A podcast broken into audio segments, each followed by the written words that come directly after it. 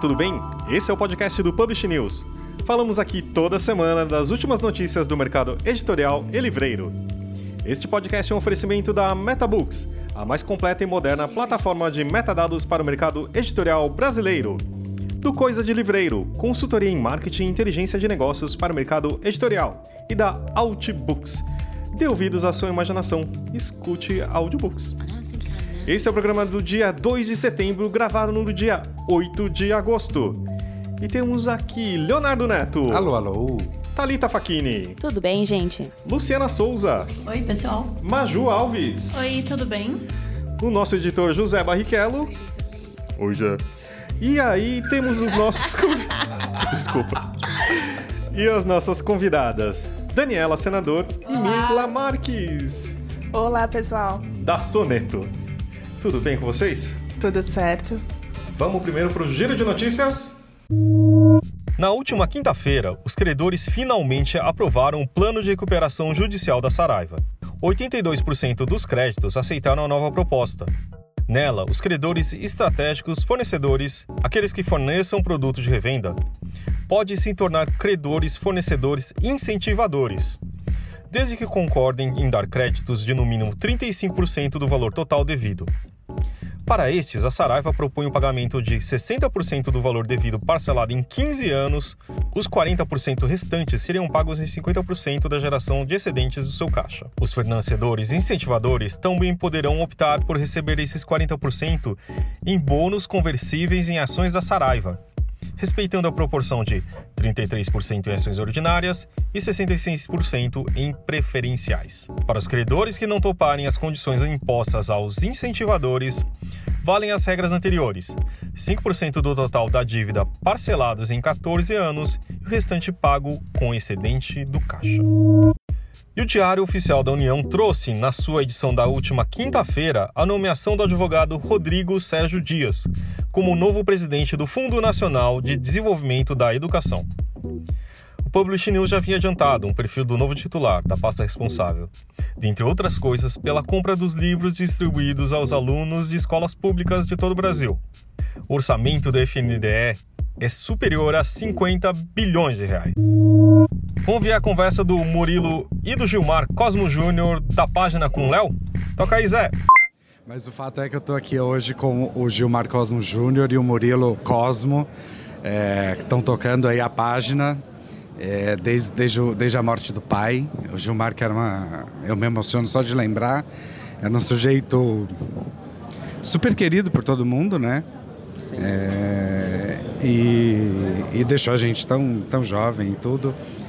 Enfim, e a gente queria conversar com vocês sobre como é que tá a história, como é que é que vocês vão seguir essa. tocar esse barco agora sozinhos. É, e quais são os planos para a página, para a distribuidora e para a livraria, né? Bom, aqui é o Gilmarzinho falando, que nem diz o Léo. Cosminho. Cosminho. é, enfim, eu estou dentro da distribuidora desde 2007. É, eu comecei lá como entregador, passei por todos os setores da empresa, estoque, logística, é, parte financeira e agora a gente está assumindo também a parte comercial junto com o Murilo. A parte de expansão varejo, é, eu e o Murilo, a gente administra isso junto desde quatro anos atrás, porque o foco do pai foi sempre o principal negócio nosso, que é a distribuição. Hoje o varejo representa 15% do faturamento total do grupo. Então é, é uma fatia pequena, um braço pequeno perto do todo que é a distribuição e é o que a gente considera como substancial é, para o nosso negócio, né? É, e a gente está reestruturando dessa maneira. A gente mudou recentemente a, a, o, o, centro o, centro de distribuição. Isso. E a gente tem uma capilaridade muito grande na base. A gente está com uma logística que é, não é falar, mas a gente hoje eu posso dizer que Chegou dificilmente. De excelência de atendimento. É, né? Nível de excelência atendimento, a gente acabou investindo muito é, questão logística não só em espaço, mas também é, é aliado à tecnologia.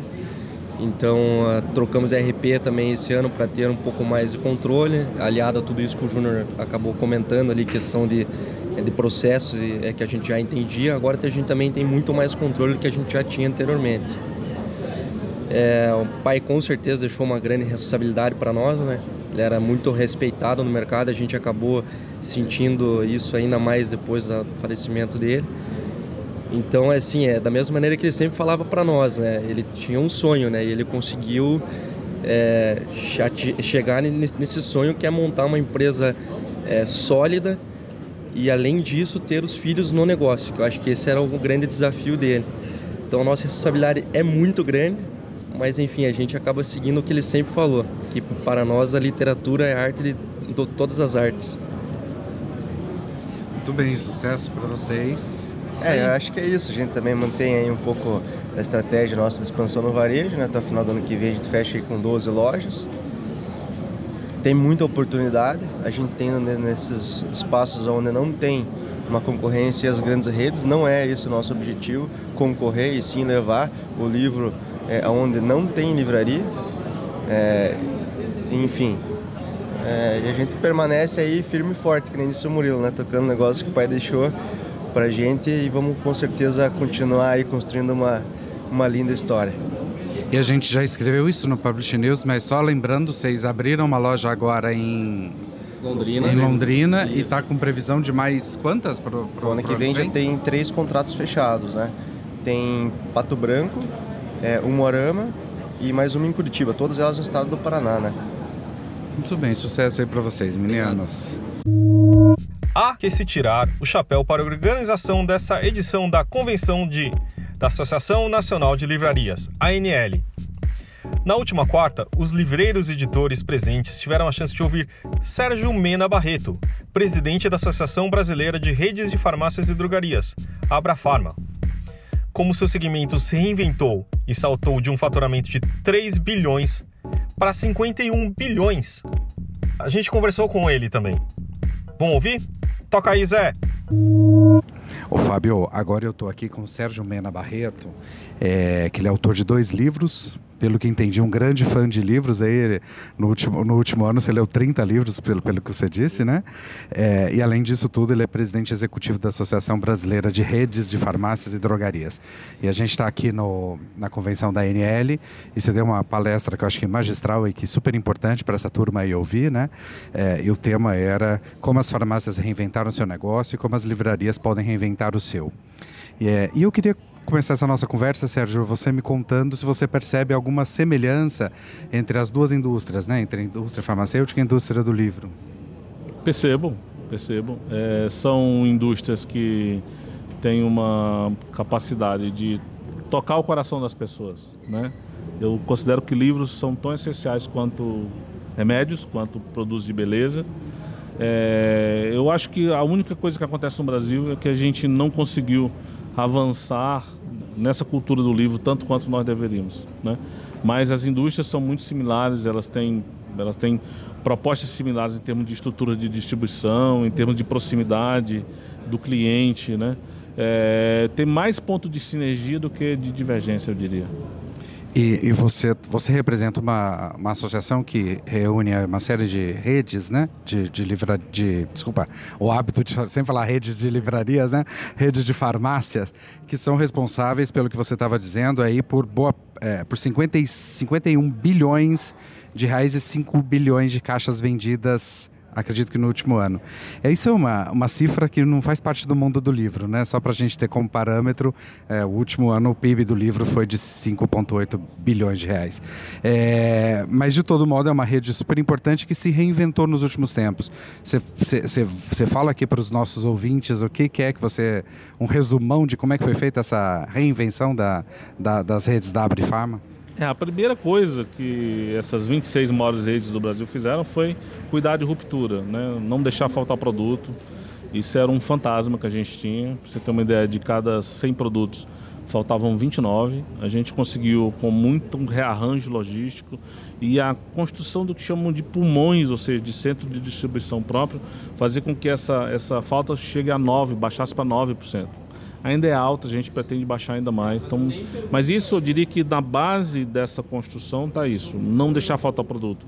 A gente tem uma verdadeira obsessão para o cliente ser bem atendido e não ter esse problema. O cliente já, já falta tempo, já falta recursos, já gasta dinheiro para ir a algum local. Ele não pode chegar numa farmácia minha e não ter um produto. Esse é o seu primeiro ponto. Segundo ponto, tem uma, tem uma, foi feita uma parceria muito grande na cadeia logística. Uma coisa que a cadeia de livro deve fazer também. Ou seja, como que eu pego fabricante, atacadista e varejista e ponho todos na mesma página? Todos têm que enxergar a mesma coisa todos têm que estar em torno dessa ideia de não faltar produto, de redistribuir o produto que está encalhado, de fazer promoção, cuidar do trade de ponta a ponta, ou seja, cuidar da, da, da, da assim como a indústria farmacêutica tem uma série de promotores para cuidar das farmácias que vão lá acompanhar se o produto está bem em estoque, se aquele produto parou no meio do caminho, não foi reabastecido. A livraria também tem que ter toda uma lógica de trade e todo mundo tem que estar afim, né? Tem uma coisa diferente aí entre o segmento de farmácia e de. Por exemplo, no segmento de medicamento, a indústria não vende diretamente para o paciente. Né? No mundo dos livros, muito fabricante, talvez por esse negócio da crise, vende diretamente para o cliente. Ok, é uma lógica, mas assim, mas eu acho que a lógica mais forte, para o setor ficar mais forte, é essa cadeia estar integrada e o Liveiro ser o canal de escoamento tradicional. Se vai entregar na casa do cliente, é através do Liveiro. Sabe? Eu acho que assim, tem que. É, é, é, essa cadeia tem que estar toda em torno desse negócio, de não ter ruptura, compartilhar informação, fazer a promoção da ideia, no nosso caso, é a promoção do bem-estar, da saúde, no caso de vocês no, das livrarias a ideia da cultura de um país melhor através dos livros. E Sérgio, é, essa, essa questão da, da distribuição, eu, eu achei super interessante essa história dos pulmões, né? É, você poderia falar um pouquinho mais sobre isso? A gente, assim, no Brasil existem um pouco mais de 600 indústrias farmacêuticas, tem um, um tanto de uns 200 ou 300 distribuidores. Mesmo assim, eu tenho um problema da ruptura na fábrica.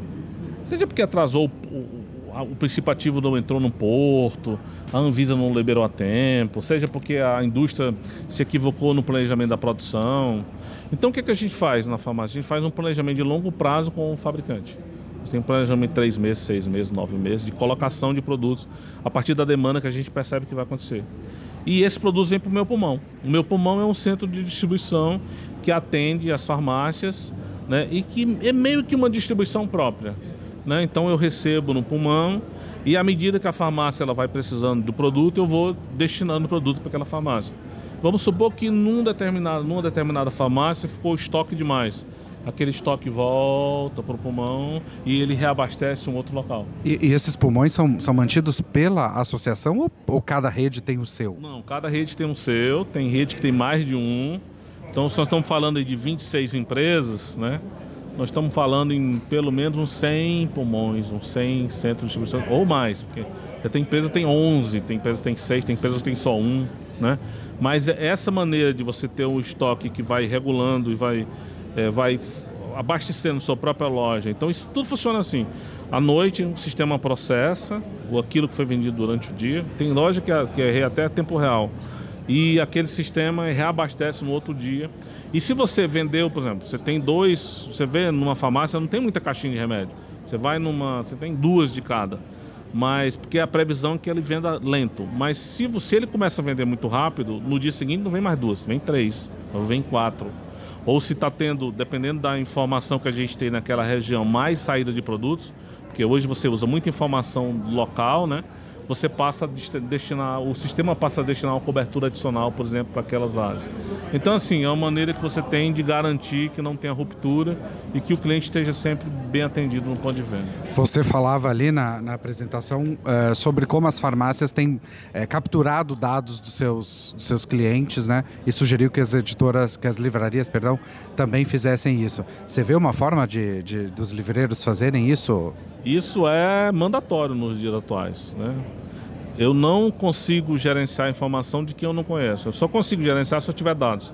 Como que eu consigo ter dados de histórico de consumo, até para fazer uma oferta, oferta personalizada para quem entra no meu estabelecimento? Se eu identifico ele toda a vida que ele está lá, né?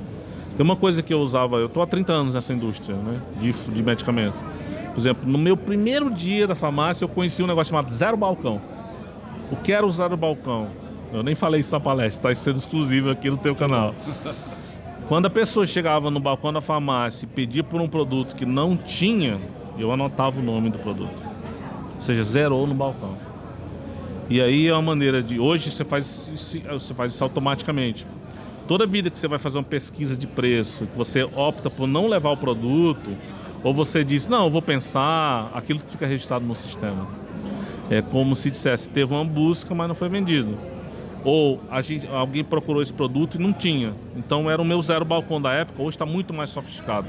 Mas eu só consigo identificar toda vez se eu te identificar. Por isso que é muito comum hoje, quando você entra numa farmácia, me dá seu CPF para oferecer a oferta. O CPF não é, é também para oferecer a oferta, mas é para gerar histórico de consumo. E que para toda vida que você me deu o seu CPF, eu consiga identificar o que você consome com mais frequência e te oferecer um desconto, uma promoção, uma coisa direcionada. As, as livrarias têm que fazer isso. A livraria tem que entender qual é a lógica e o que, é que o cliente procura, o que, é que ele está buscando. E a curadoria, que é um outro ponto também que a farmácia começa a usar, passar a entender às vezes o cliente entrou numa livraria e eu, como usuário de livraria, entro para lá, quero um livro sobre história do Brasil, movimento negro, né, abolicionista. Às, às vezes não tem do, do autor que eu li no Google, percebi, fiz a pesquisa, até porque aquele livro está até fora do catálogo. Mas qual é o papel da curadoria? Ah, você queria saber sobre cultura negra? Vou te dar outro.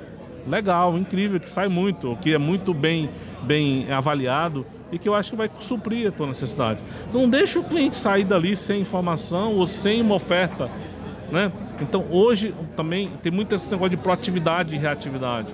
O atendente ele é muito reativo. Se eu chegar e pedir por um produto e não tiver, o que, é que vai acontecer no mundo da farmácia e da livraria? No mundo da farmácia o cara vai dizer, não tem esse, mas eu tenho esse outro. No mundo da livraria vai dizer o quê? Não tenho. E não vai te oferecer. Mas você está querendo ler sobre o quê? Né? Então, curadoria e oferecer esse outro produto que faltou no lugar daquele faz parte também de reduzir o atrito com o cliente e transformar a experiência do cliente. E você, na sua palestra, citou a Amazon né, como um exemplo que vocês é, foram buscar, não só na Amazon vendedora de livros, mas na Amazon da loja de tudo da Amazon. Né? É, você trouxe, inclusive, a sua experiência na livraria física da Amazon. Você queria comentar um pouquinho como é que você viu e como é que você percebe ideias inovadoras ali? É, a gente que trabalha nesse negócio há muitos anos, a gente, tem, a gente percebeu que a gente tem uma, uma cabeça muito analógica qual é o grande, é, a grande experiência, o grande ensinamento de uma Amazon, ou de todos os outros que são online, nativos digitais. Eles nasceram na cabeça ao contrário. Eu, assim, procuro dizer, eu vendo remédios e eu vivo nesse mundo e eu tenho que vender mais disso. Eles disseram, se perguntaram o seguinte, o que é que falta para o cara que não encontra o que encontra normalmente, como que eu posso suprir essa falta dele? No fundo, no fundo, o que uma Amazon e outras vendedoras online fazem é tratar com desejo, né? É tratar com a, uma necessidade que a gente não ouviu. E aí a gente foi aprender com a Amazon o seguinte: como que eu posso tratar com o desejo do meu cliente, com a minha necessidade? Identificando toda a vida que ele entra na farmácia, perguntando coisas para ele, oferecendo coisas complementares ao que ele tem, ao que ele veio buscar. Então é muito comum hoje você ver numa farmácia é, um atendente dizer: Ah, a senhora está levando o shampoo e o pós-shampoo, a senhora não pensa em levar o reparador de pontas também? Seu cabelo é tão bonito, né? O reparador de pontas não faz parte da cesta daquele cliente. Onde que a gente aprendeu isso? Nos cliques da Amazon. Você busca por um livro, você já viu embaixo, tem aqueles um monte de livro. Pessoas que procuraram isso também levaram isso, né? Então, se alguém online pode fazer isso, por que, eu não posso fazer isso presencial, né? Então, de novo, a dica para o mundo dos livros, que é o mundo que eu, que eu gosto tanto. É, alguém está com um livro na mão e alguém está com um interesse na mão, por que, que não existe? Provavelmente existe um interesse complementar ou uma, uma outra ideia conexa àquela que ele acabou de pegar na mão e está olhando com afinco e que poderia ser explorado se o atendente explorasse isso. Então é isso que a gente aprendeu com a Amazon, ou seja, alguém que foi lá, montou uma lógica de reduzir o atrito com o cliente, aumentar a experiência com o cliente e a gente trouxe isso para o mundo dos tijolos. Sérgio, super obrigado. Super obrigado, acho que foi, foi excelente. Acho que, que os livreiros que estavam aí com certeza extraíram o melhor do seu sumo. Obrigado, Sérgio. E o Léo conversou também com o Ale Munhoz, que é o gerente geral de Kindle no Brasil. Ô Fabinho, eu estou aqui agora com o Ale Munhoz, que é o gerente geral do, do Kindle para o Brasil. A gente está aqui na sua primeira Bienal, não a primeira Bienal do Kindle, mas a sua primeira Bienal no Rio. Também não. Também não? é porque você já fazia parte do time da Amazon, né? Na verdade, eu estou na Amazon desde 2013. Né? mas eu era responsável pelos devices, eu era o head da área de hardware da empresa e de uns alguns anos para cá eu fui entrando no mundo de conteúdo e mais recentemente aí eu virei o gerente geral de, de conteúdo. Né? E o que que vocês prepararam aqui para sétima Bienal? Sétima Bienal, contando Rio e São Paulo, Contando Rio e São Paulo, exato. É. E o que, que vocês prepararam aqui para esses dias de Bienal? Essa Bienal a gente acabou criando três núcleos aqui no nosso stand, né? Um é o device, que a gente está sempre presente, com promoções é, bem exclusivas para o espaço. Fez uma ativação que está chamando bastante a atenção do pessoal por conta do Kindle, que é a prova d'água agora, então está bastante divertido assim acompanhar. O Kindle Unlimited, né, que é aquela nossa programa de assinatura, é, então também uma promoção exclusiva para experimentação. Né? A gente acredita muito no modelo tanto quando a gente fala com os clientes como com as editoras, de experimentar, de tentar, para testar para ver se faz sentido para ambos. E a gente tem visto que cada vez mais tem feito sentido, né? E o, o modelo que a gente tem de 30 dias grátis, aqui são 90 dias grátis para o cliente experimentar. E aqui, onde a gente está, que é uma agenda de autores autopublicados, é, com bastante, uma programação bem diversa, né, de muitos autores iniciantes, mas muitos autores bastante experimentados, autores híbridos, né, que têm é, contratos híbridos, o, livro físico com editoras, livros digitais é, direto no KDP. Então está bastante divertido, está bastante rico fazer essa, essas mesas com pessoas diversas e, e que estão, como a gente, contribuindo aí para o mercado literário. E vocês é, recentemente lançaram essa lista dos mais vendidos é, do histórico da Amazon desde a sua chegada no Brasil até agora, né? Qual o objetivo vocês colocaram isso no ar? A ideia é mostrar o que está todo mundo procurando e lendo, né? Às vezes tem, existe uma curiosidade, e isso já despertou bastante curiosidade, ver a diversidade de gênero, né? Eu acho que é, hoje o, a gente gosta muito da ideia de que o, o cliente, eu acho que é muito, muito que a gente faz com os nossos algoritmos até, deixar o cliente escolher, ver o que é mais relevante para ele. Então, nessa lista tem uma diversidade muito grande de gênero. Você tem romance, você tem ficção, não ficção, livro estrangeiro, livro nacional. Então, essa um pouco era, era a ideia de, de fazer essa divulgação. Isso aí. Super obrigado, Ali. E boa sorte aí na sua nova, no seu novo posto na Amazon. Obrigado. Obrigado, é um prazer falar com vocês. E agora a gente fala com a Daniela Senador. Ela é empreendedora, consultora e palestrante. Foi gerente de mídias digitais e responsável pelo e-commerce da editora Kozak Knife. MBA executivo em negócios pela FGV e mestre em comunicação pela USP. Esqueci alguma coisa? Não, acho que está bem, tá bem explicado. E temos Mila Paz Leme Marques, empreendedora, consultora e palestrante professora da Berge, Casa Educação e FIAP. Planejamento, atendimento e gestão de mais de 50 clientes dos mais diversos portes e segmentos. Repórter no jornal DCI, Diário do Comércio, Indústria e Serviços, formada em Comunicação Social, Jornalismo pela Unesp. Isso mesmo. Falei direitinho? Direitinho. Vamos começar, acho que vocês são sócias e fundadoras da Soneto, é isso? Correto. O que é Soneto? Então vamos lá. Soneto, a gente sempre fica em dúvida se a gente fala se é uma consultoria ou se é uma agência, mas a gente acredita que esse conceito também está se transformando bastante. Mas nós, so, nós somos uma empresa que pensa na sustentabilidade financeira é, de outras empresas, não só da iniciativa privada, mas também de organizações do terceiro setor e organizações públicas, né? E o que, que a gente pode fazer na área de marketing, comunicação e inovação para trazer resultados que sejam efetivos, né? Então, a nossa especialidade, vamos dizer assim, é a parte de planejamento estratégico baseado em análise de dados, de concepção de iniciativas é, e ações que gerem resultados. A gente também a gente está falando com o público de editoras, né? de, de editoras, livreiros, etc. Antes a gente tinha sempre uma, uma, um mercado que sempre foi conservador, que nunca observava números, era muito pelo vento ou achismos. Mila, o que, que você acha? Isso tem mudado muito com o tempo, né? E principalmente nos últimos anos. O que, que você pode falar dessa mudança e como vocês estão inseridos?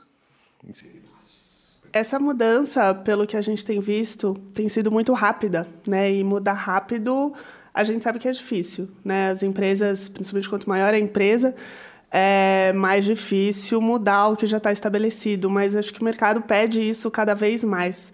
Né? E no mercado editorial, especialmente, é, com todas essas questões de crise e mudança, principalmente no cenário de livrarias, entrada da Amazon não faz tanto tempo assim, é, as coisas é, precisam mudar, né? E a gente nesse sentido tem sido é, muito procurada por editoras, né? A Soneto como a Dani, minha sócia aí veio da COSAC, a gente a, né, acabou trazendo aí muitos clientes do, do mercado editorial que nos procuram com essa necessidade de se adaptar, porque o mercado está se adaptando, está mudando e não dá para ficar para trás.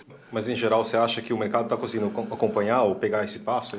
Olha, é, comparando com outros mercados, a gente tem experiência em outras, né, em outras áreas também, inclusive terceiro setor, como a Dani falou. É, a gente vê que em relação a mercados mais, digamos, mais maduros e com, com mais grana, acho até a gente pode dizer, com investimentos maiores em marketing, como automotivo, por exemplo, que é um mercado que a gente teve bastante experiência, a gente pode dizer que o, o, o editorial ainda está um pouco para trás no geral. Claro que tem muita editora fazendo muita coisa bacana e, e conseguindo acompanhar, mas no geral, né, a gente sabe que é um mercado especial porque tem muita editora independente, tem muita editora né, com verbas enxutas aí que não que até gostariam, mas também não conseguem é, fazer tudo o que seria possível fazer. Mas a gente acredita muito que, independentemente do budget, independentemente da, né, do, é, dessa questão financeira, com criatividade e com uma visão crítica e acompanhando realmente o que interessa e com foco em resultados, que é uma coisa que a gente acredita muito, dá para acompanhar sim, dá para todo mundo acompanhar. Mas o que a gente vê é que ainda tem, tem um caminho a percorrer, assim, acho que ainda tem muito o que avançar. O Mila, você falou é, da questão do, da grana, né? Da, dessa grana Sim. que ergue e destrói coisas belas. e o Fábio, quando ele estava fazendo a pergunta, ele falou de uma certa característica do mercado, que ele é um mercado conservador. É, e vocês trazem soluções inovadoras, soluções de marketing digital e tal. Você, vocês sentem uma, uma certa resistência por parte das, das pessoas em investir nesse, nesse, nesse, nesse modelo ou nessa, nessas ferramentas né, que vocês apresentam? É, a, para além da falta da grana, né? Porque, ok, não tem dinheiro, é uma verdade, é um mercado. Eu sempre brinco com isso, a gente sempre fala isso aqui no Publish News, porque é, o ano passado o mercado é, inteiro, o PIB da indústria editorial do ano passado foi o tamanho do, do, do dinheiro que, que o brasileiro girou nos quatro dias de carnaval. Então, daí você vê que, de fato, se comparar com a indústria automotiva, é, é quase que uma, um sacrilégio, né? Então, assim, é de fato uma indústria com muito pouco dinheiro, é uma, uma indústria pequena, relativamente pequena, é, mas que precisa se comunicar mais do que, de repente, do que qualquer outra, né? É, com seu público final. É, você, vocês sentem esse, esse conservadorismo que o Fábio falava na sua pergunta? É, como uma resistência por parte dos editores quando vocês vão fazer propostas, etc? Eu acho que a gente já sentiu mais. Eu acho que tem uma questão de mindset, sim. Né? Quando a gente fala do digital, o mercado editorial é um mercado que vem do, livro, do livro de papel. Né? E isso também é uma questão do mercado que eu acho que nesse sentido já avançou muito, né? Com a questão dos, dos e-books, audiobooks, acho que já passou várias fases. É, então, sim, nesse sentido, é, eu acho que tem um conservadorismo que vem daí, né?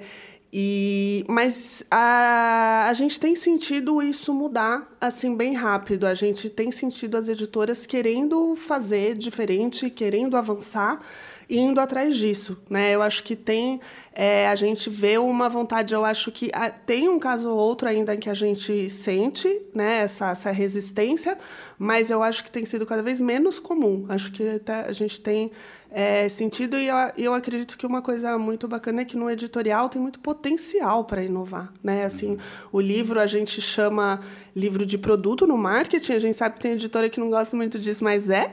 Né? Mas ele é um produto especial. Né? Ele é, é tem, tem muito o, o, que, o que falar, tem muito o que fazer, tem muito material para usar no marketing em comparação a outros mercados. Eu acho que o editorial nesse sentido tem uma vantagem. Uma vantagem né? é.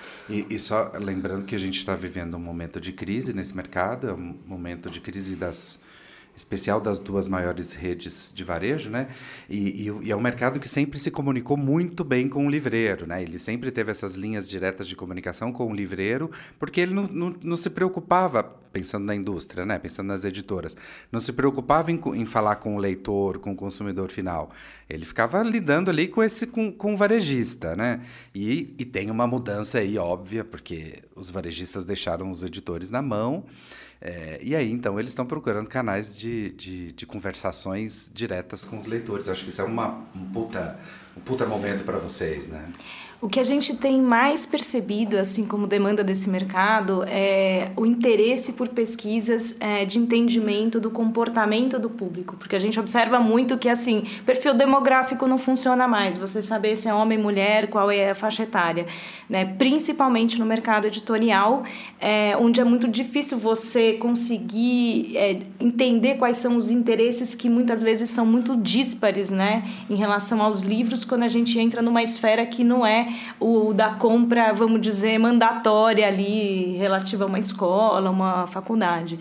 Então, tem um interesse muito claro desse mercado por entender o comportamento de público, por definir posicionamentos mais claros, a forma como ele se comunica com esse público por meio dos diversos canais digitais, é, a forma como ele direciona as ações. Né? Então, tem aí uma questão de não fazer mais do mesmo, mas de abrir esse leque para conseguir é, equacionar o que a gente chama do investimento que se tem ali no marketing com criatividade para atingir os resultados. Né? Por isso que a gente vê também é, é muito transformador nesse sentido. Né? Como é que você consegue equacionar? Porque muitas vezes você fazendo mais do mesmo, você não necessariamente está fazendo aquilo que tem adesão com o público. Né? Muitas vezes você escolheu, por exemplo, um canal digital que não é um canal onde o seu público está, ou o público está, mas não está fazendo aquilo que você quer. Né? Então, quando você consegue equacionar isso de acordo com o comportamento, as ações são muito mais efetivas e, inclusive, mais econômicas. É, quando você falou em perfil, assim, fiquei curioso se você tem alguma, vocês têm algum cheiro do que é realmente o leitor, ou no caso a grande parte é leitora, mas é, o leitor médio do, no Brasil, você tem como falar um pouco mais, sem ser a demografia?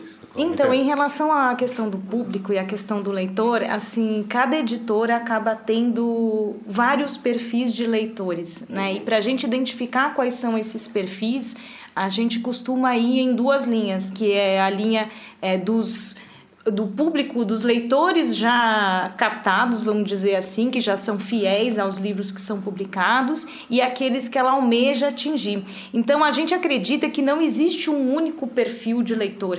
Né? A gente acredita que existem vários perfis e vários perfis diferentes tendo em vista as editoras.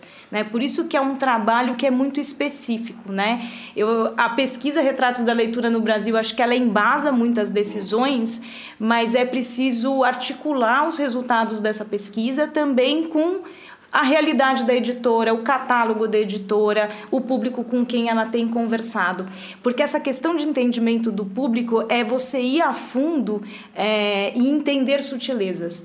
Né? Então é você realmente é, capturar ali o que está de mais intangível para você conseguir conversar diretamente com ele, né? Ainda mais quando a gente tem todo esse, é, esse trabalho por meio de mídias sociais, né? Você tem um estreito relacionamento. Então, acredito que não tem um, mas existem vários e vai depender ali da empresa. É, e não só da empresa, do título, né? Muita, muita maluquice, porque uma editora lança produtos tão diferentes muitas vezes, né? É, é muito doido. Construir isso. públicos diferentes do, de, de, acordo com o título, né? É, é por isso que eu, que eu acredito muito no nicho, né? Porque a editora vai conhecer aquele nicho ali. Eu vou conhecer os meus leitores que consomem livros de terror consigo traçar um perfil mais massificado dessa, dessa turma, né? Com certeza, e nós acreditamos que são essas que estão caminhando um pouco mais à frente, porque como você conhece muito bem a dinâmica do público, você consegue se relacionar com ele de uma forma mais clara, construir ações mais criativas. E é o que você falou, né? Assim, tem o posicionamento da editora e tem o do livro, né? E o mercado editorial tem como característica editoras de grande porte competirem com editoras de nicho aí dependendo da linha que é publicada. Se a gente pensar no infanto juvenil, por exemplo, né, então tem esse esse trânsito, vamos dizer. Vocês têm assim um, um case que seja o case mais exitoso da, da agência ou da consultoria? Você, você não, não, não, não, se definiu se é uma consultoria, se é uma agência. Vocês têm esse debate, mas não, não, não chegaram a ter, né? Você tem um, um, case assim que seja emblemático, que tenha sido ou, ou, ou abre portas para vocês? Podemos pensar no mercado editorial, podemos pensar fora dele também, né? Acho que no mercado editorial a gente tem um case que a gente considera bem bacana, que é o da Editora Instante, né? Que a gente trabalhou no ano passado para colocar um dos livros deles no, no PNLD. Né, que foi uma campanha, uma estratégia traçada por meio só de canais digitais e o resultado foi bem efetivo, né? No caso foi do livro A Sucessora. É, eu acho que é bacana contar que foi justamente isso. A gente partiu de uma pesquisa né, com o público, com o público de nicho da editora, porque é uma editora de nicho, né, e ainda começando na época com poucos, poucos livros, então a gente foi atrás do público da editora e dos livros né, que ele tinha. É, a, e aí a gente foi olhar os dados, a gente também fez uma análise de dados do site, das, né, das mídias sociais, tudo que a gente conseguiu de dados da editora. E aí, com base nisso, a gente conseguiu definir um plano aí, a segmentação de público é, para uma campanha envolvendo mídia, né, no Google, mídias sociais, LinkedIn, né, que é uma mídia social que nem sempre se trabalha muito, principalmente as editoras, mas uma vez que a gente entendeu que a gente precisava atingir professores, né, um público bem específico aí de professores, a gente entendeu que era a forma mais efetiva de atingir, né, de uma forma séria e levar as informações que precisavam ser levadas. E com um investimento é, bem enxuto, a gente conseguiu que fosse né, selecionado. Então, isso foi muito bacana, é, em meio aí a tantas possibilidades, tanta concorrência né, para entrar no PNLT. No fim, deu certo em pouco tempo. Né, então, a gente, o cliente ficou super feliz, ainda bem. e para a gente foi uma experiência muito bacana também. E acho que é bacana compartilhar também da Livraria Martins Fontes Paulista. Nós trabalhamos com eles também bastante tempo, Sim. até o mercado ser um pouquinho abalado, vamos dizer assim. Mas foi muito interessante porque eles trabalham em várias frentes do ponto de vista de conversão. E a gente começou com um detalhamento de um planejamento na área de digital, depois a gente desdobrou isso é, para o entendimento de todas as áreas que eles querem fazer, é, que eles atuam. A gente fez uma análise integrada de dados de marketing. A Mila aqui é muito modesta, mas ela desenvolveu uma super metodologia que já saiu ali na revista E-Commerce Brasil, que é, que é pautada pela análise integrada dos dados. Então, não existem relatórios dispersos de mídias sociais, o relatório do site, o relatório de vendas, o relatório da Amazon. Né? Tudo isso é trabalhado é, sob ponto de vista do indicador.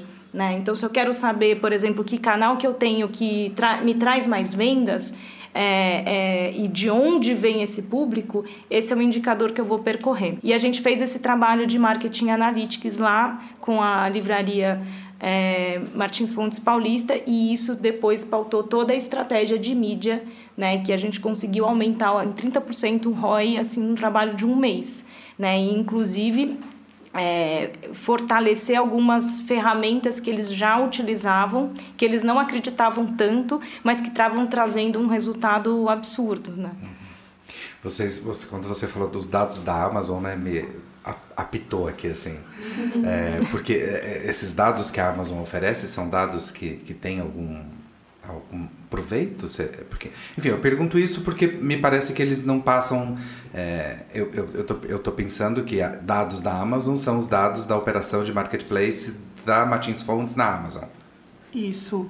É, é... E que, que refinamento de dados são é, que, que a Amazon compartilha com a Amazon ela, ela não abre, né, até onde a gente sabe os dados é, dados de público, tanto de demografia, né, que, que, que é meio que a a maior valor deles, né, talvez do negócio, então é normal, né, que isso fique com eles, mas em termos de vendas eles abrem, assim, a gente já trabalhou alguns clientes, então o que a gente faz, a gente pega os dados de marketing que a gente tem dos canais próprios do cliente e a gente procura cruzar com esses dados de vendas. Né? Em geral, os dados que eles abrem são de vendas, eles abrem, claro que depende do contrato da editora com a Amazon, mas eles, é, eles dão acesso né, aos, aos dados da própria editora ali para que ela possa é, fazer uma análise né, do, do o título que está vendendo mais, o que está dando mais certo, né? E aí quando a gente analisa, a gente consegue perceber, né? Com várias editoras que a gente já trabalhou, a gente consegue entender isso, que tem livro que vende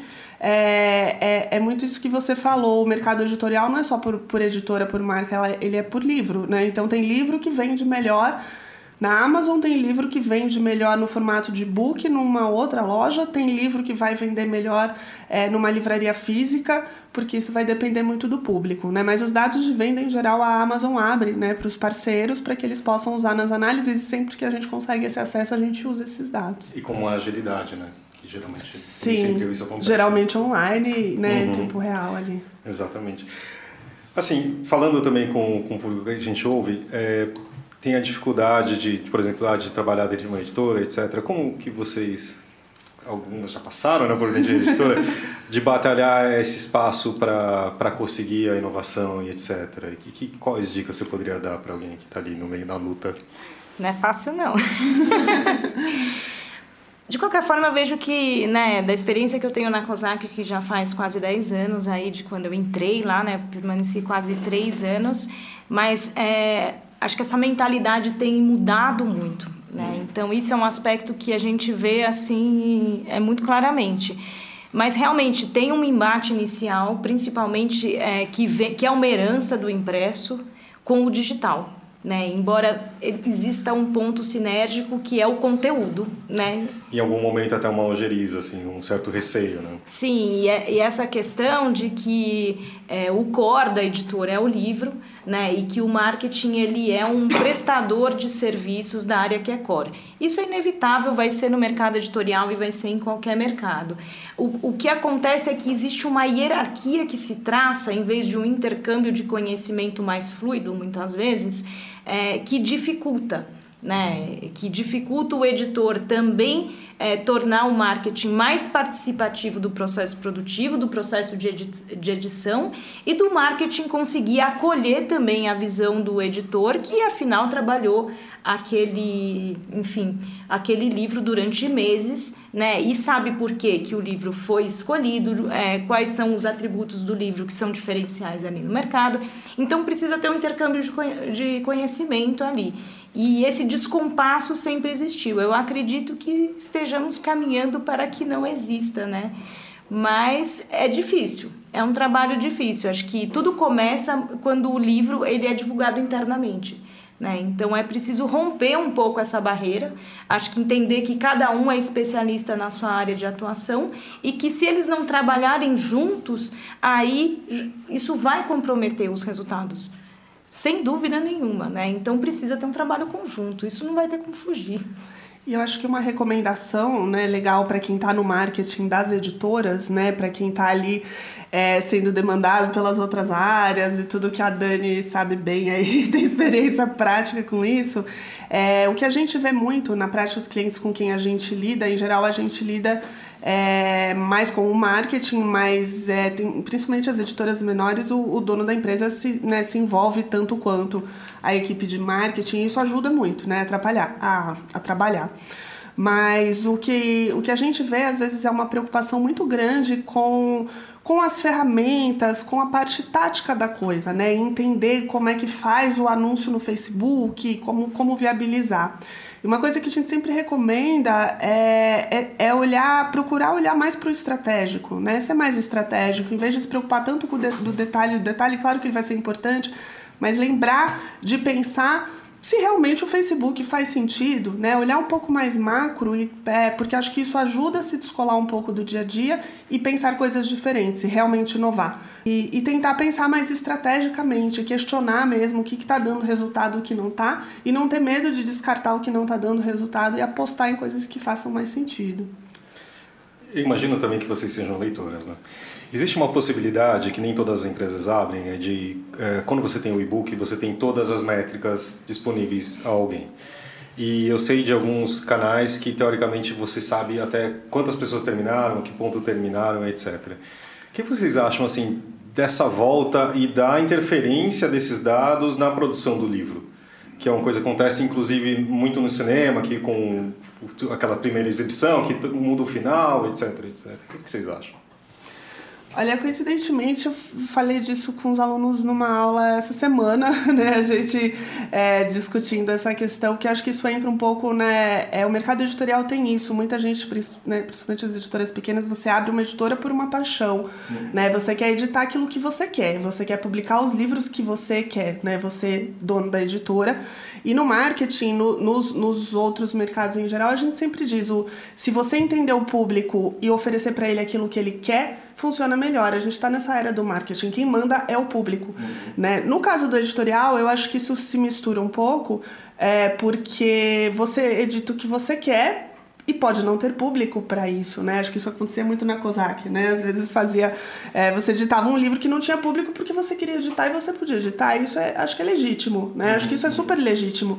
E mas o segredo para dar certo é o público é tão diverso e hoje em dia você consegue conhecer esse público tão bem, como você falou, com tantos dados até de se ele está indo até o final do livro ou não, né? Que você se você conseguir misturar isso, eu acho que toda editora, todo livro consegue achar o seu público, né? Você usando isso, você consegue achar esse público e aí, em vez de você fazer uma tiragem enorme, ficar com tudo encalhado, você fazer uma tiragem mais direcionada para aquele público, né? E, e, editar o livro que você quer, o público vai ter o livro que ele quer ler e, e todo mundo vai ficar feliz. Então, eu acho que só, só favorece, assim, nesse sentido. Só mudando um pouco a pergunta para você, Dani, é o seguinte eu, a gente tem visto, por exemplo, no cinema, que é outro é o exemplo que eu estava falando, é assim, o Rei Leão ou todas as refilmagens da Disney, você vê exatamente o mesmo filme, sabe? Tipo, é dificilmente você tem um conteúdo inédito de verdade, assim, os filmes da Marvel, etc. Quer dizer, toda essa máquina que a Disney criou, é tipo Star Wars, é uma recontação, etc. É, você não tem um, uma coisa também, você aplicar só fórmulas para um público que pode ser qualquer tipo de conteúdo, mas assim, ele fala assim, olha, se o livro terminar dessa forma, se tiver atenção na página 200 e o final for feliz, ele pode ser melhor aceito? Eu acredito que existam editoras que trabalham sim com essa fórmula, né? pensando é, menos, é, vamos dizer, no que está sendo ofertado e muito mais na questão da sustentabilidade financeira. Né? É, o é mais negócio e menos paixão, certamente existe. É, enfim, acho que é um modelo de trabalho. Acho que o mercado editorial ele tem um pouco essa característica de ser muito diverso, né? Ele é muito, até a gente pode dizer que ele é muito multifacetado, né? Então a gente tem o editor que montou uma editora de nicho, que é apaixonado e está investindo num catálogo com uma curadoria, um posicionamento específico e numa edição que ele realmente acredita, convidando é, pessoas de peso é, para fazer, por exemplo, uma orelha, uma quarta capa. A gente tem outras editoras que buscam equilibrar livros que são mais de massa, é, com outros que são mais segmentados, algumas que não se preocupam com coesão de catálogo. Né? A gente tem alguns exemplos aí de né, que vai do esoterismo à história né, e, e tem um posicionamento até não muito claro, e é lógico aquelas que cumprem fórmulas para conseguir o seu espaço no mercado, sem dúvida nenhuma. É, também, mas é, é o que estou falando também não é usar contra. A, acho que, que eu tenho uma teoria que a, a pousada, que quando acho que eu e lá a gente era mais novo, era o sonho de muita gente. Falar, ah, vamos aposentar abrir uma pousada, né? Às vezes eu tenho um receio que agora são editoras. E aí falta o profissionalismo, né? Mas eu acho que último, os últimos tempos, eu acho que uma empresa como a de vocês também traz isso, né? E eu estava vendo você falando assim, até de das pessoas terem funções específicas, né? Há um, algum, não tanto tempo atrás, isso não existia né, nas editoras. Era tipo uma especialidade, esse tipo de coisa, né? É, e, e, essas equipes de uma pessoa só ainda são muito comuns, né? A gente vê, tem, a gente já atendeu sim editora que não tem área de marketing, né? Até por daí o, o envolvimento do dono da editora, porque né, ele acaba. É, mas acho que tem uma coisa que o mercado ele vai se, se regulando, né? Acho que tem isso. Você abre uma editora ali no amadorismo, mas o mercado ele vai se regulando e se você não se profissionalizar, você fica para trás e você, né? Cai realmente. Então, é, eu acho que quem consegue descobrir isso é, e, e, ser rápido né, em, em, fazer isso. E acho que a, a, procura por cursos do mercado editorial, a procura né, por especialização e acompanhar mostra que o mercado está indo atrás disso no geral. A gente fica muito feliz de ver né, vários, vários clientes. É, como esse, né, como o caso da editora Instante, por exemplo, que a gente mencionou, que é uma editora super pequenininha, que começou né, como um negócio familiar praticamente, é, muito enxuto, mas já com essa cabeça de vamos entender o público, vamos olhar os dados, que é uma coisa que tem muita empresa grande que diz que faz, mas na prática não está fazendo não. Quando a gente vai olhar a fundo, não faz assim tão bem, né? Às vezes é muito mais discurso do que prática. E quando a gente vê empresas pequenas, né, que vêm de uma paixão é, já se profissionalizando e se interessando em ir atrás disso, dessas tendências, de olhar dado, de entender o público é, dentro das suas possibilidades, a gente fica muito feliz, né? Você falou da, da formação, né? Vocês dão aula na Casa Educação, Maju é, é aluno, foi aluna de vocês lá. Sim. A Maju faz MBA na Casa Educação. Maju, elas se comportaram na aula? Olha, é, eu falo muito do MBA na Casa Educação porque a gente teve vários problemas lá, né? E eu não escondo isso de ninguém. Mas a aula delas chegou num momento que estava essencial pra gente, porque a gente não tava mais aguentando ir pra lá. Chegava lá e eram os professores, tipo, ensinando as mesmas coisas. Eu já falei isso, todo mundo da Casa de Educação sabe, porque eu já falei isso pra Deus e o mundo. E a gente não aguentava mais ir pra aula, porque tava falando a mesma coisa, e over and over and over and over. E elas chegaram, tanto que a gente até falou pra vocês, a gente ficou tipo, meu, a gente precisava de uma aula assim. Porque era. A gente vê essas pessoas que estão nesse mercado muito tradicional há muito tempo e elas são um pouco contra essa questão da inovação mesmo. Então, quando vocês chegam com essas ideias novas pra gente lá, foi uma coisa muito importante. Então, por favor, continue dando aula para ah, que legal. A gente fica muito feliz. a gente fica muito feliz com esse retorno, né? O que a gente procura fazer. A nossa experiência vem muito da prática, né? é, aí de mercado e a gente tenta levar isso para as aulas porque a gente acredita que, que é isso, o marketing, claro, tem uma base que você tem que ter, que a gente procura passar, mas as experiências do dia a dia contribuem muito para enriquecer né, esse, esse aprendizado, porque tem coisa que não deu tempo de chegar no livro ainda, mas já está acontecendo, então é, a gente precisa passar e a gente tenta, procura passar aí por meio dos cases, essas experiências bacanas. E tem exercício, porque... hein? Tem, tem. A gente recebeu o trabalho de vocês esses dias ainda. Tem exercício, tem, uh, nós acreditamos muito é, na, na, nessa transmissão de conhecimento associada à prática, né? Então a gente busca articular muito a questão do conceito, né? Não tem como a gente trabalhar no MBA e não transmitir conceito, precisa ter uma base. É, a prática é, por meio de muitos exercícios e é, cases né, do mercado editorial e de fora dele também. Porque a gente vê que é a hora que você põe a mão na massa que as dúvidas começam a surgir. E a gente procura é, é, que os exercícios eles façam sentido. Então, tem alguém que vai abrir uma editora, então vamos fazer um, um planejamento baseado nessa editora que vai ser aberta? Né? Ah, eu vou lançar um livro, então vamos fazer um planejamento baseado nesse livro, porque aí você já começa a exercitar na sala de aula algo que vai fazer na sua sentido depois fora dela, né? Então a gente procura fazer é, esse trânsito mesmo. E uma questão, assim, é, vocês acham que até dos alunos tem um pouco de, de receio de entrar nessa parte do marketing digital? Porque é, os alunos do SMBA são os próximos editores, são as pessoas que estão trabalhando em editor e tudo mais. E eu não sei, às vezes é uma impressão que eu tenho, assim, que eles ainda tem muitos alunos que ainda estão com o pé atrás. Que, que, qual que é a opinião de vocês disso? Então, a, a gente como a gente trabalha, a gente acabou se especializando no mercado editorial, mas é isso, atendemos outros mercados. A gente tem uma visão que é uma visão horizontal, né? E pelo fato de trabalharmos com isso, a gente acompanha tudo que está acontecendo, né, no mercado editorial, fora dele, enfim.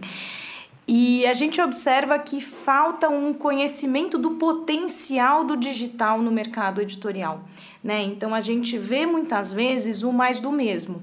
Né? Ah, o Facebook é o canal de maior market share, eu tenho que ter, abrir uma página no Facebook. Não, agora migrou, ninguém, só, só pessoas mais velhas usam Facebook, eu tenho que usar Instagram. E vai todo mundo para o Instagram, né? E, e aí você publica posts ali, que a gente comenta muito em sala de aula, que se você tirar o nome da editora e o livro que está sendo lançado, o tom de voz usado por boa parte das editoras é o mesmo. Então você não tem o que a gente fala em diferenciação, acho que ainda não chegou na inovação, e, e não tem pensar exatamente no comportamento do público e nessa amplitude que o digital oferece, né?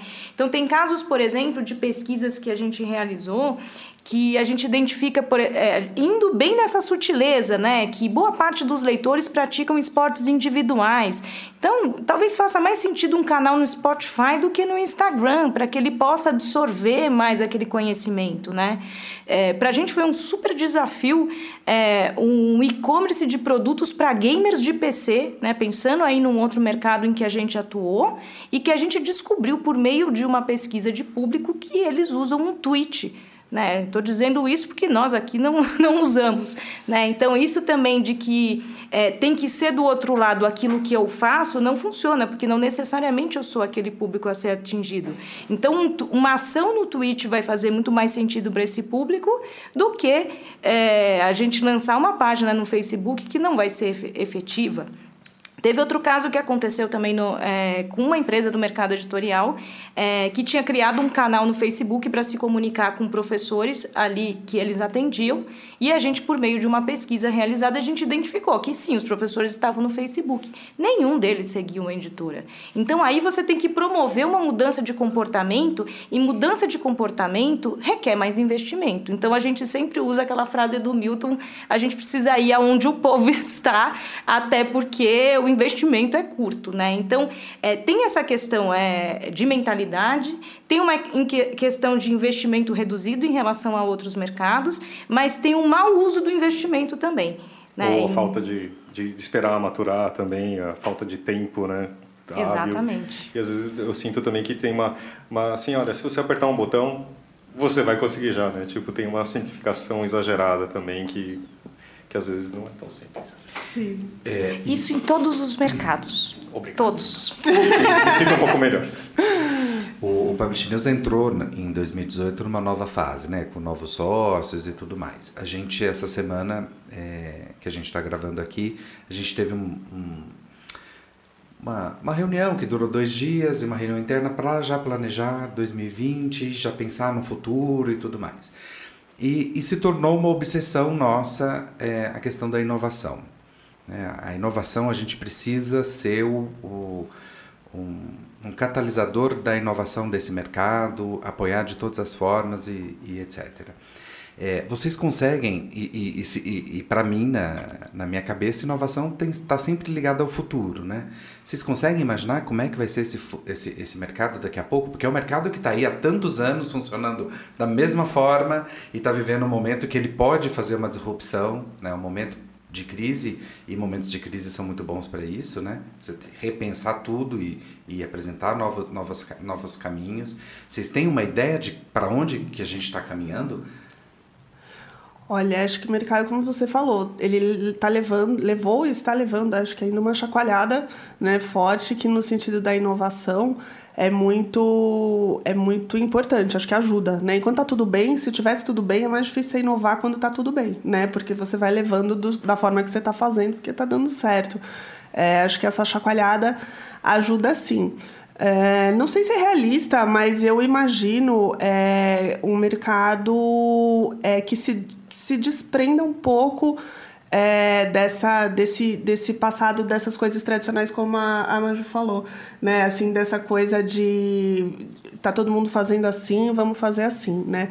É, nas aulas mesmo, a gente sempre procura levar, a gente fala que tem umas partes das aulas que são de intervenção, de propósito, justamente para puxar isso, tentar mostrar coisas de, olha, né? Olha que legal isso aqui, olha que diferente. E uma coisa, assim, que eu sempre lembro, uma vez eu vi uma uma palestra de, sobre inovação de uma amiga nossa, né, que ela falava que a inovação não precisa ser uma coisa muito grande. A inovação, às vezes, é uma pequena mudança que você faz num processo que existe que vai levar é, a um ganho muito, muito, muito grande e muito né, bacana. Então, eu vejo muito nesse sentido. Assim, acho que eu acredito que o livro é o livro e sempre vai ter o seu espaço, inclusive o impresso, né? Porque o, de um lado tem a paixão de quem faz, do outro lado tem a paixão de quem lê, né? Então, acho que isso sempre vai existir. Não imagino um futuro é, sem o livro impresso, por exemplo, mas imagino um futuro mais democrático, assim, que você vai ter o livro impresso, você vai ter o, o audiolivro, que agora é o que está em alta, né? Pelo que a gente tem visto, você vai ter o e-book e a pessoa vai e o importante vai ser que ela leia, né? Seja como for que ela encontre o livro que ela quer e que ela leia e acho que que ela encontre cada vez mais livros, né? Porque eu acho que também essa quantidade de editora que a gente tem no mercado batalhando, né? Pessoas corajosas, eu acho que criam Hoje em dia, você criar aquilo que você falou da pousada, né? Hoje em dia, você criar uma editora precisa ser corajoso, assim. Uhum. Não, não é fácil, não. Né? É, tem, tem, acho que tem negócios mais fáceis para se criar, pela nossa experiência. Mas eu acho que todas essas editoras, esse pessoal que está batalhando, né? Que está entrando no mercado agora, acho que talvez já entre com uma cabeça um pouco diferente. Então imagina um mercado mais diverso com espaço para todo mundo, assim, em todos os sentidos, tanto para você produzir como adquirir como ler. Você falou de audiolivros, é uma, é, e aí eu, eu quero uma, uma resposta de pessoas que, que trabalham e são especialistas no marketing. A gente não tem um mercado de, de, de audioleitores, é, falei certo, né? De leitores de audiolivros, não sei como é que fala isso. É, a gente não tem, isso não existe no, no mercado, mas existe, a gente tem aí é, pelo menos cinco ou seis é, players que estão batalhando por um mercado que não existe. Que, que vocês acham do, do ponto de vista do marketing? Que que é, que que é, é, primeiro, há necessidade de ter tantos players? É, e segundo, o é, que, que esses players vão ter que fazer para criar esse mercado? Porque existem empresas, mas não existem consumidores. Como é que é que a gente, o que, que essas empresas vão ter que fazer do ponto de vista do marketing para é, fazer crescer esse bolo? Vocês têm uma ideia do que, que ele, de que caminho tomar? Então, essas empresas eu acho que elas já estão olhando um pouco lá na frente, né, pensando numa transformação no comportamento do próprio leitor. Né? Então, é, basicamente, vamos pensar o que a Uber fez há alguns anos aí. Né? Então, parece que não tem um mercado. Quando a gente fala é, nesse sentido, a gente está pensando numa massa, pensando num público mais amplo, mas o público do audiolivro ele existe, assim como o público do podcast agora está ficando a olhos vistos. A diferença é que se faz muito barulho com podcast, né? no sentido de que existem várias matérias saindo em veículos especializados falando da, do aumento né, é, de pessoas ouvindo podcasts e tudo mais, mas existe, né? Por enquanto, pode ser que seja um nicho. E eles estão trabalhando pensando nessa tendência. O podcast há algum tempo, quando você sugeria um podcast, todo mundo torcia o nariz. Né? Imagina, ninguém que vai ouvir podcast, meu Deus tipo, do céu. Oi? É, nossa, tá completamente por fora. E, e a questão é aquilo, é você oferecer um serviço, né, um produto que tem adesão com aquele público, que no caso pode ser pequeno, mas que já estamos observando uma tendência de que vai aumentar. Então, eu acredito que essas empresas estejam fazendo uma aposta consciente numa tendência e, nesse sentido, já estão trabalhando nessa perspectiva de inovação. Né? E acho que complementando também é, a visão de negócio do mercado editorial ela é nova. Né? Então, se eu comparar 2009 com 2019, essa mentalidade não existe, não existia. E não é uma questão só da COSAC Naif, era o mercado como um todo. Né? O livro imperava, os dados eram inimigos, quase como se a gente voltasse ali no colegial e humanas exatas e biológicas ainda fossem áreas distintas. Sou de humanas, não gosto de exatas. Né? A gente vê uma transformação desse profissional, a gente vê a quantidade de dados, por exemplo, que vocês divulgam diariamente relativas ao mercado, a gente sabe que isso não existia antes da forma clara, objetiva é, e com toda essa consistência que existe hoje. Então tem uma, uma mentalidade de negócio e eu tenho essa mentalidade de, de não trabalhar necessariamente sob o viés da concorrência, mas a gente vê isso, por exemplo, a coesão independente, né? uma quantidade de editores que se unem né? Então, montar uma editora é difícil, então vamos todos dar as mãos. E isso é, é uma tendência, é, vamos dizer, inclusive de outros mercados, né? E eu vejo muito o mercado editorial trazendo para si a questão da, do estímulo à leitura. Né? Então, antes o livro ele era tratado, sim, é, ele era, vamos dizer, rei, é, e pensando ali é, do ponto de vista mais do conteúdo intrínseco, né? Hoje você tem uma proposta de valor muito mais explícita, né? Então tem muitas empresas trabalhando no sentido do estímulo à leitura, né?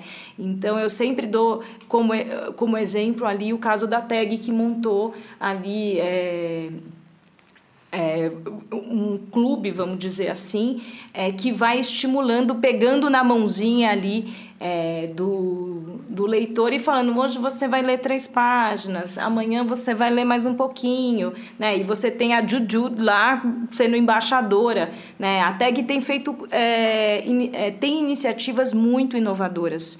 Né? Antes da Juju, a gente tinha o quê? O Cansei de Ser Gato, gente, como porta-voz é, do livro, né? Então, uma sacada muito grande de entendimento de que um, o público que tem gatos é, é um nicho, né? E que você tem um canal, inclusive, alternativo em relação aos booktubers, por exemplo, né? Que é essa conexão que o gato tem da caixa, é, que chega pelo correio, né? E, enfim.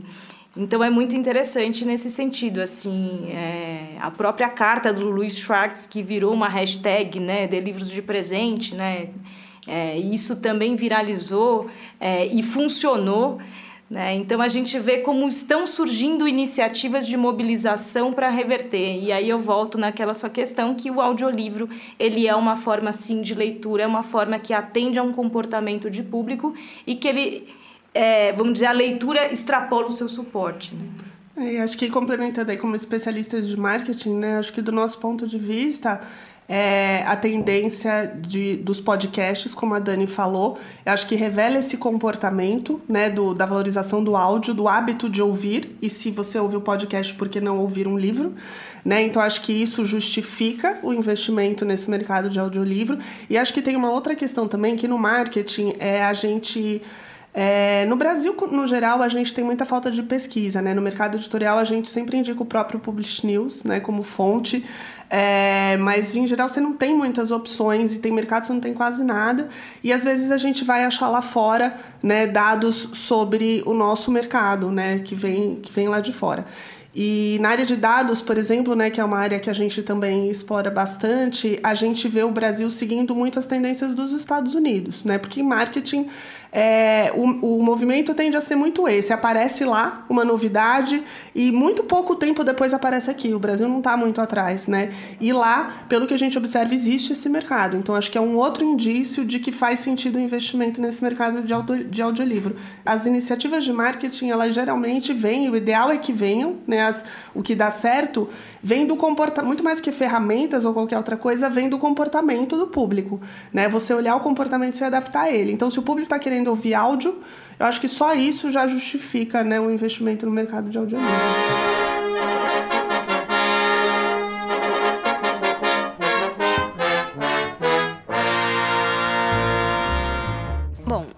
Mais vendidos dessa semana, nós tivemos queda de 8% com relação à última semana nas vendas. A categoria que mais sofreu foi negócios, a queda foi de 22%, seguida por autoajuda, que caiu 11%, e ficção, com menos 3%. A não ficção foi a que mais cresceu, com 8%, e infanto juvenil, 6%. No ranking geral, a Sutil Art de Ligar o Foda-se, claro, ainda lidera a lista. E em segundo, entrou Mais Esperto que o Diabo. Esse livro cresceu bastante nessa última semana. E em terceiro lugar ficou Seja Foda. Uh, na semana passada, quem estava em segundo lugar era Do Mil ao Milhão. E nessa semana o livro caiu para quinta posição. E quem subiu bastante foi o último livro do Lucas Neto, é Lucas Neto em Os Aventureiros, que na semana passada não estava na lista geral, foi a estreia dele na lista, e nessa semana ele já está no sexto lugar. Nas novidades da semana, foram quatro no total, e três delas foram na lista de não ficção. A primeira foi Escravidão, da Globo Livros, que vendeu 2.282 exemplares. É o novo livro do Laurentino Gomes. A obra é a primeira de uma trilogia que vai abordar a escravidão no Brasil. Outro livro que entrou foi Orações Selecionadas, da Fon Sapiense. Vendeu 1.437 exemplares e contém mais de 120 orações, ladainhas e rezas do terço. A terceira obra que entrou em não ficção foi Como Destruir um País, da CDG. Vendeu 904 exemplares e fala sobre a trajetória do fracasso social e político e econômico na Venezuela, depois da morte do Hugo Chávez e com o início do governo do Nicolás Maduro. A última novidade da semana foi Infanto Juvenil, com o box da trilogia Authentic Games segunda edição, um, da Astral Cultural. A obra ficou lá no vigésimo lugar com 304 exemplares vendidos. É, só para reforçar, essa semana também a lista do Publish News teve, é, teve a, o reforço de mais três livrarias. A Loyola, a Scariz e a livraria Vanguarda também fornecem os seus números agora para a lista dos mais vendidos do Publish News. Na lista de audiobooks mais vendidos dessa semana, oferecidos pela Outbooks, nós temos, em primeiro lugar, Rápido e Devagar, da Objetiva. Em segundo lugar, mais um livro da Objetiva, Mindset. Em terceiro, temos 1984, da Companhia das Letras. Em quarto, A Sutil Arte de Ligar o Foda-se, da Intrínseca. Em quinto, Comece pelo Porquê, da Sextante. Em sexto, O Poder do Apto, da Objetiva. Em sétimo, Scrum, também da Sextante. Em oitavo, Sapiens, da LPM. Em nono, A Coragem de Ser Imperfeito, da Sextante. Em décimo, O Mundo de Sofia, da Companhia das Letras. Então, dessa vez, nós temos dois livros de ficção aqui na lista, ambos da Companhia das Letras. E essa é a lista da semana da Outbooks. Gente, eu gostaria. Vamos fazer as nossas indicações? Então, eu gostaria de. A gente não faz isso, mas eu gostaria de uma indicação específica de vocês, de falar assim, para quem está interessado uh, em inovação, uh, em, em marketing digital, o que, que vocês poderiam passar? Ah, eu tenho uma tríade ótima aí para indicar, acho que é a Bíblia hoje em dia, né? A questão do marketing digital, quando você pega um livro de estratégia digital, amanhã ele já está defasado, principalmente se ele tiver cases. Né? Uhum. Então, como a gente fala, vamos lá na base, que foi o que a Mila falou, vamos tentar entender como é que a gente consegue construir uma estratégia efetiva. Né? A tríade é o Business Model Generation, do Alexander Osterwalder. Ele é um livro que foi totalmente co-criado né, com uma série de profissionais e, e, foi ele que criou a metodologia do Business Model Canvas, né, que muita gente já se apropriou, mas ele é o criador. É, a versão impressa é cara, mas é incrível, né, do ponto de vista do projeto gráfico e do didatismo, da forma sim, é, simplificada que ele explica conceitos que são áridos, né, e de uma forma muito inovadora, é, todo baseado em design thinking, né, em metodologias realmente de cocriação inovadoras. É, tem o Business Model U, é uma adaptação dessa metodologia pensando num projeto de carreira pessoal, assim, é, voltado quase como funcionaria quase como se fosse um coaching. O livro também é incrível, acho que vale aí para quem quer é, repensar né, a sua posição no mercado do ponto de vista de empreendedor, de negócio. E tem um outro que é o Value Proposition Design. É, o Value Proposition Design ele também tem uma metodologia criada que é a metodologia de como é que você entrega valor para os seus clientes.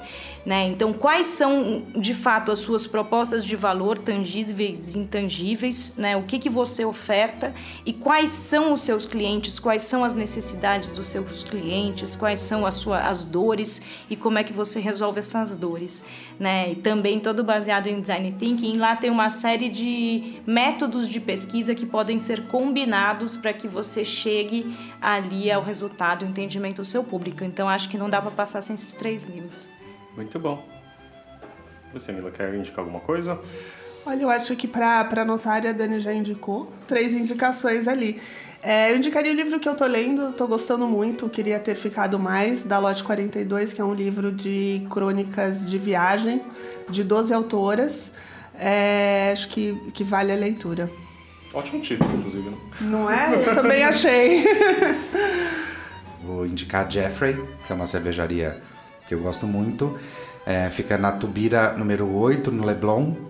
É, vão lá, tomem uma, uma cervejota, manina é, e se divirtam. Lu, conta pra gente.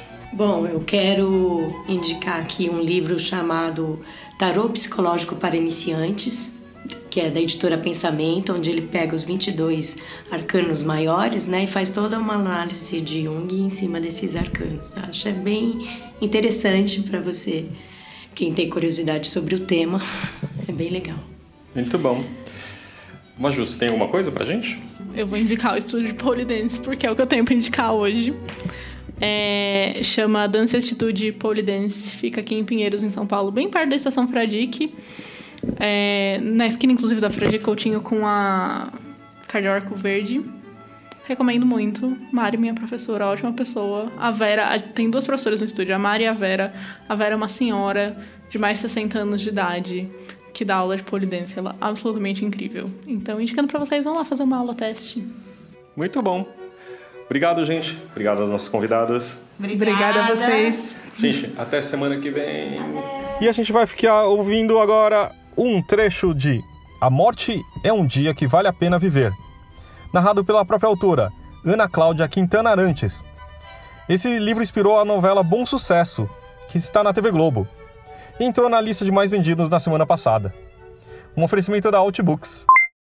Aos 18 anos, entrei na USP. No início era difícil acreditar que eu estava cursando medicina, pois as primeiras disciplinas são muito ásperas: bioquímica, biofísica, histologia, embriologia. De vida humana, só a morte, nas aulas de anatomia. Lembro-me direitinho da primeira. Na sala imensa, muitas mesas com pedaços de gente morta, cadáveres. Achei que teria medo, mas eram tão diferentes e estranhos que ignorei os gritinhos e cochichos de pequenos pavores das minhas colegas de turma. Busquei um rosto e achei o cadáver de alguém que parecia jovem. A expressão era de puro êxtase. Comentei com uma colega ao lado. Olha a cara dele! Deve ter morrido vendo algo lindo. A menina se encolheu e me olhou como quem olha um ET. Você é muito estranha. Naquela sala, Tentava contar a mim mesma as histórias possíveis de cada rosto das peças de estudo. Cada vez mais gente me olhava como se eu fosse um ET. E eu segui o curso, cada vez mais estranha. No final do terceiro ano, aprendi a fazer anamnese termo que descreve o momento em que o médico entrevista o paciente. Achei que o guia detalhado que ensinava os estudantes a conversar com uma pessoa doente me conduziria por caminhos seguros. Rústico engano, como descobri logo na primeira vez. Em um sorteio de casos na enfermaria de clínica médica do Hospital Universitário, conheci o Sr. Antônio. O professor já havia me relatado os principais fatos a respeito do paciente que eu entrevistaria. Homem, casado, alcoólatra, tabagista. Dois filhos, com cirrose hepática, câncer no fígado e hepatite B. Estava em fase terminal. Naquele tempo, as portas dos quartos tinham um quadradinho de vidro e podíamos espiar por ele sem precisar abri-las. Lembro que fiquei um bom tempo ali diante da janelinha. Meu coração quase saía pela boca, por causa da emoção de conversar pela primeira vez com um paciente de história tão complexa. O que eu não poderia imaginar era o que esse encontro iria desencadear de descobertas, medos, culpas e tormentas insondáveis dentro de mim.